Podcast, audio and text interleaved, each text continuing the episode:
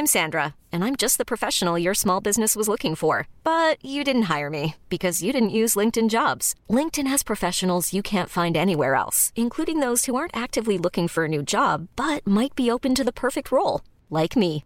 In a given month, over 70% of LinkedIn users don't visit other leading job sites. So if you're not looking on LinkedIn, you'll miss out on great candidates like Sandra. Start hiring professionals like a professional. Post your free job on linkedin.com/achieve today.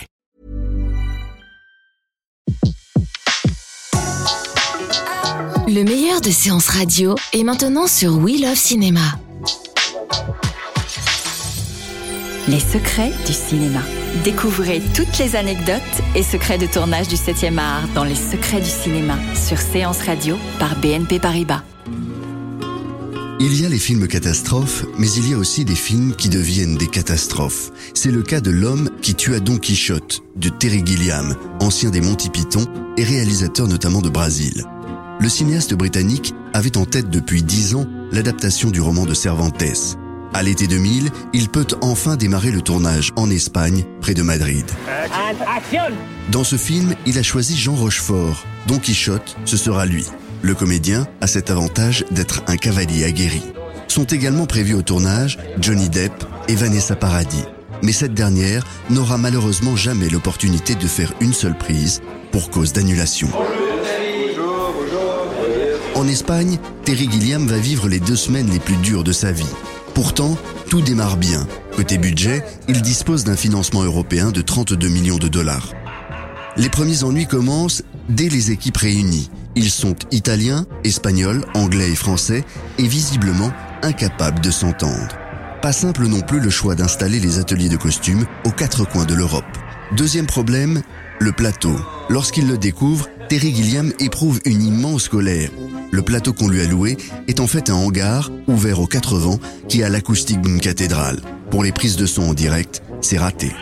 Autre épisode qui oscille entre le drame et la comédie, la découverte que les contrats des acteurs ne sont pas signés, et en particulier ceux des deux stars, Johnny Depp et Vanessa Paradis. Pour eux, il n'existe pas la moindre trace d'un document écrit. Malgré cette accumulation de nuages qui provoque colère et mauvaise humeur, le tournage démarre.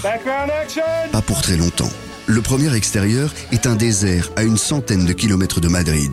Ce n'est que lorsqu'il arrive sur place que Terry Gilliam s'aperçoit que son plateau sert aussi de terrain d'entraînement au F-16 de l'OTAN. Impossible là encore de travailler le son. Et surtout, de tourner le premier plan, Jean Rochefort à cheval sur une bestiole maigrissime. Seul élément positif ce jour-là, la météo. Soleil radieux, disent les spécialistes. Pourtant, en quelques minutes, un déluge apocalyptique va s'abattre sur le plateau. Un torrent qui va emporter le décor et tout le matériel d'éclairage. Côté acteur, Jean Rochefort ne va pas fort. Il a de terribles douleurs dans le dos. L'une des plus grosses productions européennes va se retrouver suspendue au radio de sa colonne vertébrale. Diagnostic, double hernie discale, conséquence immédiate, arrêt définitif du tournage pour Rochefort. Là, c'est la catastrophe absolue qui va signer l'arrêt définitif du film. Il faudrait repousser les dates de tournage ou attendre que Rochefort aille mieux si on n'arrive pas à le remplacer. Ça ne colle plus avec les plannings des autres stars du film. Johnny Depp et Vanessa Paradis n'auront fait finalement que des essais costumes. Deux caméramens seront témoins de cette série de catastrophes en chaîne. Case Fulton et Louis Pepe, engagés pour réaliser le making-of, qui deviendra finalement un documentaire passionnant sur le tournage d'un non-film. Un documentaire baptisé Lost in La Mancha, perdu dans la Mancha, comme l'a été Terry Gilliam. Le cinéaste aurait peut-être des raisons objectives de croire qu'il existe une malédiction Don Quichotte. Mais après une longue bagarre avec les assureurs et la production, Terry Gilliam a finalement aujourd'hui réussi à récupérer les droits. En 2010, il devait démarrer le tournage d'une nouvelle version. À ce jour, il ne s'est toujours rien passé. Mais les dernières rumeurs prétendent que Terry Gilliam n'en aurait pas fini avec le magnifique personnage de Cervantes qui se battait contre des moulins à vent. Okay, cut it. what I mean? I think the point has been made here. Back to the top. It's always Back to the top. difficult on the first scene. Terry, Tony? C'était Les secrets du cinéma sur Séance Radio, la radio de tous les cinémas par BNP Paribas.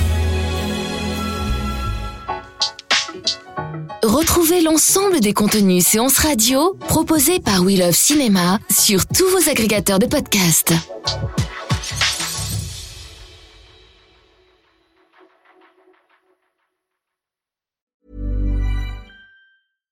Hi, I'm Daniel, founder of Pretty Litter. Cats and cat owners deserve better than any old fashioned litter. That's why I teamed up with scientists and veterinarians to create Pretty Litter. Its innovative crystal formula has superior odor control and weighs up to 80% less than clay litter. Pretty Litter even monitors health by changing colors to help detect early signs of potential illness. It's the world's smartest kitty litter. Go to prettylitter.com and use code ACAST for 20% off your first order and a free cat toy. Terms and conditions apply. See site for details.